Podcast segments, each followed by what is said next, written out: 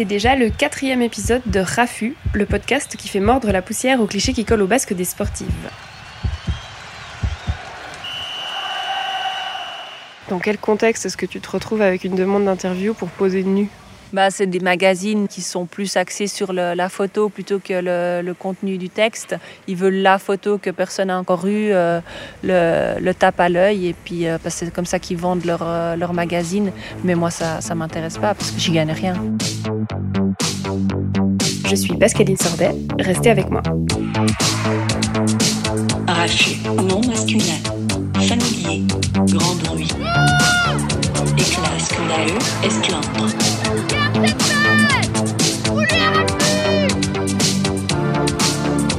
Vous craignez pour votre féminité si vous faites un jour de la compétition Est-ce que c'est pour égaler, faire aussi bien que ces hommes que vous le faites? Non. Arraché, rugby. Action d'écarter énergiquement l'adversaire pendant l'attaque.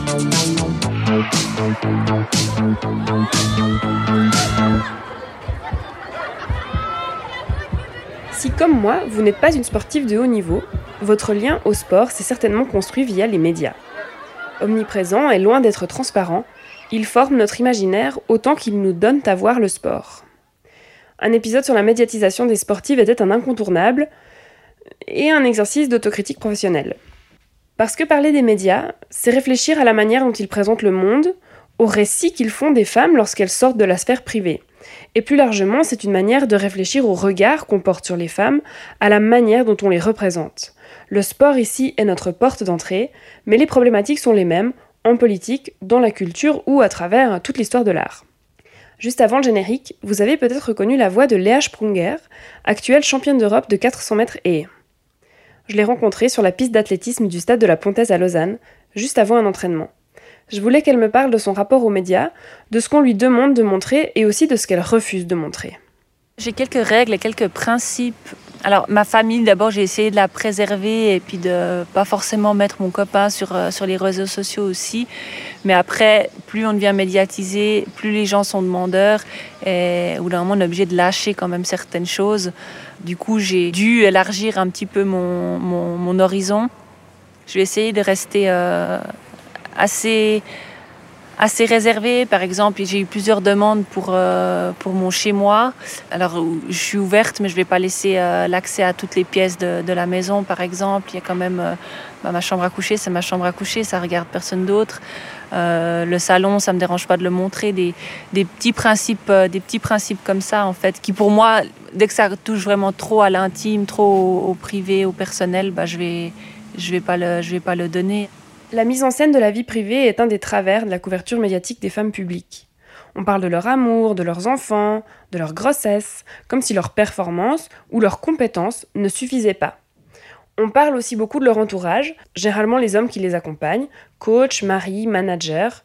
Comme dans la culture, en fait, on retrouve la figure de Pygmalion, cet homme de l'ombre qui rend la carrière d'une artiste possible, et dont le nom fait référence à ce sculpteur de la mythologie grecque qui façonne la statue idéale avant de lui donner vie. Autrement dit, les médias ont du mal à considérer la réussite d'une femme comme la sienne propre. Et puis il y a le corps.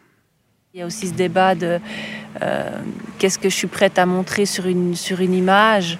Euh, le plus que je vais montrer, c'est un habit de compétition. Donc en, top et en culotte, c'est le, maximum que je vais montrer. J'ai eu des demandes où euh, on m'a demandé de, poser nu ou bien topless. Ben, ça, c'est catégorique, c'est non. Et puis et puis, je ne vais pas revenir en arrière là-dessus. Donc, euh, c'est des, des, principes, euh, des principes et des valeurs qui me sont propres. Qui lui sont propres, mais qui concernent toutes les sportives. Elles travaillent avec leur corps, certes, et il est normal hein, qu'on en souligne les compétences physiques, que ce soit sur la piste ou sur les pelouses, les cordes de tennis, mais pas qu'on les réduise à leur dimension esthétique. Lucie Shore est sociologue à l'Institut des sciences du sport de l'Université de Lausanne. Elle est spécialiste des liens entre sport et médias. Si on regarde euh, la façon dont les médias parlent des sportives, on voit effectivement qu'il y a des tendances un petit peu euh, différentes par rapport aux athlètes masculins. La première tendance qui ressort vraiment des études et au niveau international et depuis un moment maintenant, et là-dessus il y a assez peu de changements, c'est qu'on parle beaucoup plus du corps des sportifs. Qu'on va plus euh, lire ou entendre la longiligne nageuse ou la longiligne athlète. on parle plus de la couleur des yeux, de la couleur des cheveux, pour les sportives ou euh, la pétillante euh, blonde pour une skieuse. Voilà, ce qu'on va pas du tout retrouver du, côté des athlètes masculins. On parle rarement de la couleur des cheveux de Roger Federer. Avec des gestes si délicats, au bout de doigts si fins, on peut comprendre que certains rêveraient d'être à la place de la balle. Mais l'essentiel est ailleurs, dans ce jeu léger de jambes, pour faire, comme les garçons, du tricot sur la pelouse. Une maille à l'endroit, une maille à l'envers et donner le tournis. Même si la quête de grâce ne fait pas toujours dans la dentelle. Non, non, ce n'est pas une archive. Cet extrait du journal de 13 heures de TF1 ne sort pas des années 60. Il a été diffusé tel quel en pleine Coupe du Monde féminine de foot en 2019. Lorsque les journalistes, les metteurs en scène, les réalisateurs, les chroniqueurs, tous ceux qui regardent et qui donnent à voir, quand ils ramènent le corps des femmes à leur potentiel érotique ou au plaisir visuel que ce corps procure, ils se placent dans la position du sujet désirant et font de la femme un objet de désir. C'est ce que la théoricienne du cinéma Laura Mulvey a appelé, dès le milieu des années 60, le male gaze le regard masculin. Le terme a depuis largement dépassé le cadre de l'écran pour servir de clé de lecture à la mise en scène des femmes comme objet et non comme sujet. Comme s'il y avait un rappel que euh, ce sont des sportives, mais elles restent, euh, enfin, quand c'est le cas, euh, dans les, les canons définis par la société au niveau sur le corps féminin. je disais quand c'est le cas parce que justement, on a tendance à, critiquer le, physique. Enfin, on voit les, les, médias qui critiquent le physique de certaines sportives. Et là, parfois, ça peut être assez lourd de conséquences en fait pour ces sportifs qui, en termes d'impact auprès du public, sur leur notoriété, euh, du coup aussi les contrats qu'elles peuvent avoir avec euh, les annonceurs. Donc sur leur carrière elle-même, euh, ça peut avoir des impacts assez négatifs. Est-ce que ça t'est arrivé d'avoir l'impression d'être érotisée dans les, les, commentaires sportifs? Non, j'ai pas, j'ai jamais eu trop cette cette impression-là. Moi, je joue pas forcément avec avec euh, mon corps, entre guillemets, si, on, si, je peux dire ça, ou euh, bah oui, je vais courir en, culotte parce que je préfère la culotte que le short, même si des fois je cours en short, mais je vais rarement euh, avoir énormément de maquillage et puis euh, mettre en valeur mes lèvres comme, euh, comme ça peut se faire, ou bien avoir les ongles ou comme ça. je reste très, très soft, très nature, donc, donc je ne suis pas sujette à ça, heureusement. Le costume en jette autant que la nana, j'allais dire. Ah bah ça, je vous le confirme. Ah, Christelle, vous pourriez lui dire que c'est pas la seule à être excitée. Hein. En 2006, on avait, j'avais fait une petite allusion d'ailleurs à son joli petit postérieur. Sa morphologie n'a pas tellement changé. Ah, je connais plus d'un anaconda qui aimerait bien venir euh, l'embêter un petit peu, cette jeune Cléopâtre euh, canadienne. Commenter le foot masculin par une, une femme, moi je suis contre. Le gaze n'est pas l'apanage des hommes, mais la diversité dans les rédactions permet une diversité des sujets traités, des spécialistes et des points de vue. Si les chiffres montrent qu'on reste loin d'une vraie égalité, la barrière des 30% peine toujours à être franchie, les médias se sont quand même féminisés, y compris dans les rubriques sportives. Et effectivement, on voit que tant dans les sujets qui sont choisis, que dans la façon dont ils sont traités, euh, ça a amené une plus grande diversité, en fait, cette féminisation. Après là, il ne s'agit pas d'essentialiser. C'est pas parce qu'on a mis des femmes dans des rubriques sportives que euh, parce que euh, de, nature, euh, la nature féminine ferait que elles vont traiter d'autres sujets et le, faire de manière différente. C'est un petit peu plus compliqué. Souvent, la féminisation, enfin le fait que deux femmes ont été embauchées dans les rubriques sportives, ça a été souhaité par les rédactions en chef.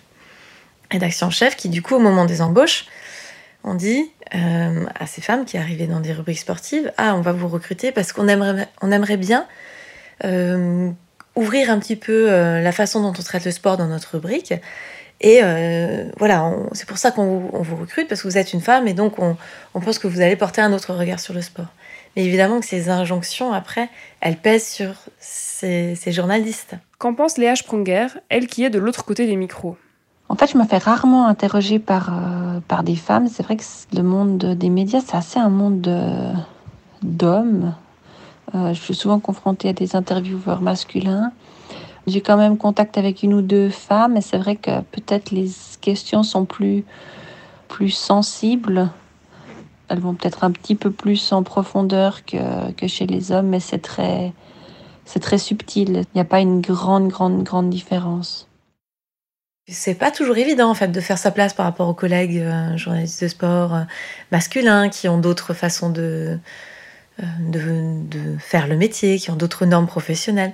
Et donc, c'est une façon de se construire un petit peu une niche, sans marcher sur les plates-bandes de leurs confrères masculins, de traiter d'autres sujets et de le faire de façon un petit peu décalée. Donc, faire sa place en montrant qu'on peut apporter quelque chose qui est intéressant pour sa rubrique, mais tout en voilà restant un petit peu dans pas dans son coin, mais dans sa niche. Et oui, bon, alors là, c'était maladroit, non C'est vrai que je viens, de réaliser, mais... je viens de réaliser le double sens ouais. de cette expression. J'avais jamais fait Ouais, mais il est... c'est exactement ça, ouais. en fait, quelque part. Parce que, mine de rien, en développant cet à côté sur le sport, euh, en termes de carrière, ça peut limiter, en fait. La question est loin d'être anecdotique ou interne aux médias. La diversité de parole et donc la diversité de regard est essentielle pour les femmes, qu'elles soient derrière ou devant la caméra, pour reprendre une expression du cinéma. Une absence de médiatisation, c'est une absence de sponsor, et inversement. Donc même si leur présence médiatique n'est pas vraiment un sujet de discussion entre les sportives, hein, c'est ce que Léa m'a expliqué, elle est pourtant essentielle. Au début, ben, elle était, elle était pas, inexistante, euh, et puis après, ben, c'est clair qu'elle, plus on fait de résultats, plus plus, euh, plus elle est grande. Euh, maintenant, elle est, voilà, je, pense que je peux difficilement faire une course sans qu'elle qu soit annoncée ou bien euh, parlée par après. Donc, il y a une énorme, une énorme évolution. Mais maintenant, elle est très présente, mais parce que je suis championne d'Europe, c'est vrai qu'il a fallu arriver à un, à un très très bon niveau pour pouvoir avoir cette couverture médiatique-là. Et qu'est-ce qu'elle t'apporte? Bah, elle m'apporte euh, cette notoriété et cette visibilité sur, euh, bah, dans, dans, le pays, en fait. Où, puis ça me permet aussi de me vendre beaucoup mieux auprès, de, auprès des sponsors, auprès des, auprès des institutions, auprès des, entreprises pour, euh, bah, pour éventuellement des conférences ou comme ça pour. Bah, mon gagne-pain en, soi. Donc, euh, ça me permet d'avoir euh, une visibilité puis une certaine crédibilité aussi euh, en disant, bah voilà, c'est, c'est une athlète qui, qui, a réussi, qui a des choses à raconter. Et puis, ça permet aussi pour moi de, de montrer une autre facette, de, d'expliquer aux gens qui je suis et quelles sont mes valeurs. Donc, donc c'est très positif. Heureusement, la situation du sport féminin évolue. Face au coût exorbitant des droits de retransmission des compétitions masculines, les matchs des femmes sont une solution rentable pour les chaînes et les audiences suivent. 4 millions de téléspectateurs ont suivi la finale féminine de handball en 2017 et lors de la Coupe du monde féminine de foot 2019, TF1 a choisi d'annoncer la liste des joueuses sélectionnées en grande pompe au JT de 20h. Sarah Boidi, Solène Durand, Pauline Perromagnin. Défenseur, Julie de Bever, Sakina Karchaoui, Amel Majri, Gridge Mbok, Eve Périssé, Wendy Renard. Ce dont on parle dans les médias, c'est ce qui vaut. Ça a de la valeur. C'est une information qui vaut, qui, voilà, qui a de la valeur. Et donc, à partir du moment où le sport féminin ne se retrouve pas dans les médias, eux, il vaut moins que le sport masculin on a choisi de médiatiser les athlètes masculins, cette compétition masculine, et de parler euh, euh, avec deux brèves de cette compétition féminine. Et donc là, c'est clair que les médias, ils participent en fait à la construction d'une hiérarchie entre le sport féminin et le sport masculin. Et qui est assez dommageable en fait pour le sport féminin. Parce que ça va ternir quelque part son, image, sa notoriété auprès du public et, aussi la, la, la conception qu'on va en avoir en fait. Souvent, on est en train de parler d'autre chose que du sport. C'est pas toujours le cas. On peut avoir un compte rendu euh, totalement classique euh, qui parle voilà, de telle rencontre et qui est descriptif. Mais, souvent, les narrations sportives se prêtent bien à euh, des commentaires, des interprétations d'actions, de, de, choses qui se passent dans d'autres sphères de la société. Les rencontres Suisse-France, par exemple, en tennis, en foot, sont toujours l'occasion de parler des relations entre la Suisse et la France. Et on n'est plus en train de parler de sport. On est en train de parler de, politique, de géopolitique, d'histoire entre les deux nations. Enfin, voilà. Sur le sport féminin, on est en train de parler finalement de qu'est-ce que c'est que la femme? Qu'est-ce que c'est que la féminité? Comment est-ce qu'on définit ça? En dehors du sport, en fait. Ce qu'on ne voudrait plus entendre, c'est exactement ce genre d'interview, typique de tous les biais de la médiatisation des sportives. Jim Courier interviewe Maria Sharapova en 2007 à l'Open d'Australie, à la sortie du court et après une unique question sur le match, enchaîne sur ses vacances au Costa Rica. You try very hard. You work hard in the off season, but you also took some time off this off season and went on a little vacation. Where'd you go? I went to Costa Rica. Was that good? It was great. Can we talk about it? I don't think so. Elle préférerait ne pas parler de ses vacances. But let's talk fashion. Now your fashion tips here. Passons donc à la mode. Sharapova se marre, mais tout le stade la surveille. We're talking fashion with Jim Courier. This is a once in a lifetime On opportunity. enchaîne avec une question sur la longueur des shorts des joueurs. The question I have for you is you walk down the hall and you see all the, the pictures of the champions wearing the short shorts, and then you see the guys today wearing the longer shorts. Which do you prefer? Short, really? Suivi de la dernière question sur sa vie personnelle. Last question here. I know you don't like to talk about your personal life, so of course we will. Il sait qu'elle ne veut pas en parler, mais tant pis. I'm not going to ask. I'm not going to ask you about anything personal. Just tell me what you what you look for in a guy. C'est quoi ton genre d'homme? Are you kidding me?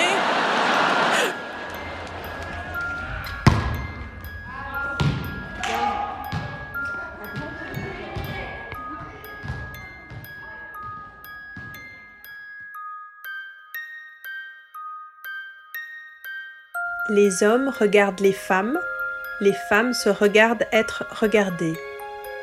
Cela détermine non seulement les relations entre les hommes et les femmes, mais aussi des femmes à elles-mêmes.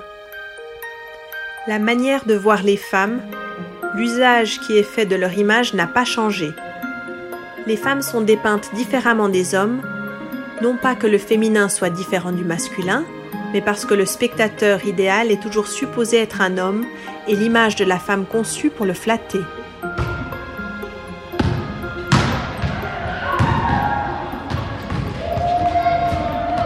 Voir le voir, John Berger. À l'heure des réseaux sociaux, les médias traditionnels ont perdu de leur importance dans la médiatisation des femmes publiques. Le regard qui est porté sur les femmes devient le leur, propre. Elles maîtrisent ce qui se dit d'elles et la manière dont elles souhaitent se mettre en scène. C'est vrai que maintenant les réseaux sociaux c'est un média euh, indispensable dans le monde dans lequel euh, je vis, où j'ex- j'exerce ma profession, on dira. C'est quelque chose qu'il faut utiliser, qu'il faut pas laisser de côté. Instagram pour moi c'est pas quelque chose que je vais donner à l'extérieur. C'est ma page, c'est ma personnalité, j'ai vraiment la main mise sur, euh, sur ce média-là et je peux vraiment dire ce que j'ai envie. Parce que dans un article, avec un, journaliste, je peux très bien essayer de faire transmettre ce que j'ai envie, mais ça va pas être transcrit peut-être de la bonne façon, ou bien il y aura un malentendu, ou bien il va pas vouloir aller sur cet angle-là, le, journaliste, puis du coup ça va pas être exactement ce que, ce que j'aurais voulu. Tandis que Instagram, bah, c'est moi du début à la fin, j'ai le droit de mettre ce que je veux dessus. Je peux décider moi-même si je veux mettre du privé ou, pas. C'est primordial. C'est pas une charge. Ça pourrait, hein, on pourrait croire que ça fait partie vraiment du, voilà, du, quotidien et puis que c'est agendé, que tous les mardis je dois faire un tel poste ou comme ça. Alors oui, j'ai un plan, euh, j'ai un plan de communication quand même derrière, mais après je suis libre de faire ce que je veux et je suis vraiment maître de, de, cette, de cette facette-là. Donc ça, c'est quelque chose qui me, qui me plaît. J'aime beaucoup. Mais ce n'est pas parce qu'on défait l'hégémonie des médias qu'on déconstruit le sexisme, les représentations genrées et le male gaze. On voit qu'il y a certaines sportives euh, qui elles-mêmes jouent sur le registre, euh, on peut dire de la séduction, ou enfin sur un registre sexy même parfois. Et euh, donc c'est là où moi j'ai toujours, faut pas victimiser non plus complètement les sportives disant ah c'est les médias qui ont tendance à, à parler d'elles d'une façon stéréotypée parce que certaines en- en jouent aussi. Elles sont conscientes que quand elles ont un physique avantageux ou qu'elles sont jolies, que se mettre en scène de façon un petit peu euh, sur le registre de la séduction, ça peut leur euh, apporter un certain capital euh, en termes de notoriété et donc aussi auprès des, des contrats qu'elles pourront mieux négocier auprès de leurs sponsors. Donc elles ont un capital à leur disposition et qu'elles essaient de le faire fructifier. Il y en a certaines qui se reconvertissent mieux aussi après leur carrière grâce à ça. Donc maintenant, avec les réseaux sociaux, on voit que les choses se complexifient un petit peu. Et finalement, pourquoi pas? Pourquoi, puisque la sexualisation des corps est un fait, les femmes devraient-elles se contenter d'en être les victimes passives? Pourquoi les femmes ne tireraient-elles pas profit elles-mêmes de leur corps-objet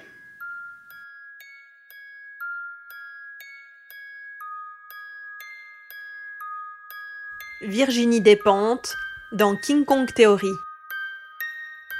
En 93, je publie Baise-moi. Premier papier dans Polar, un papier de mec, trois pages de réassignation. C'est pas que le bouquin ne soit pas bon selon ses critères qui dérangent le bonhomme. Du livre, en fait, il ne parle pas. C'est que je sois une fille qui mette en scène des filles comme ça. Et sans se poser de questions, puisqu'il est un homme, il a selon lui évidemment le droit de me signaler ce qui m'est permis selon la bienséance telle qu'il l'a définie. Il vient me dire, c'est inconnu, et le dire publiquement, je n'ai pas à faire ça. On s'en fout du livre, c'est mon sexe qui compte. Quand vous devenez une fille publique, on vous tombe dessus de toutes parts d'une façon particulière. Mais il ne faut pas s'en plaindre, c'est mal vu. Il faut avoir de l'humour, de la distance et les couilles bien accrochées pour encaisser.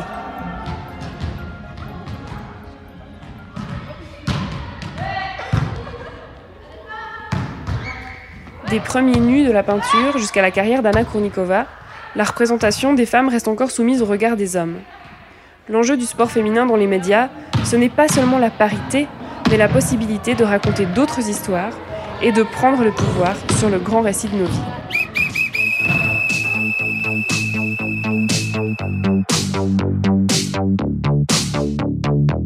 Merci d'avoir écouté Rafu, un podcast du temps créé par Pascaline Sordet et produit par Célia Héron.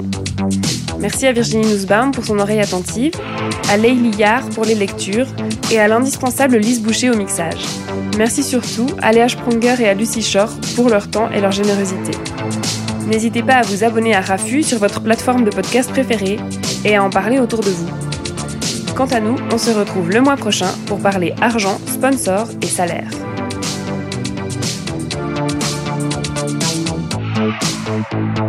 Thank you.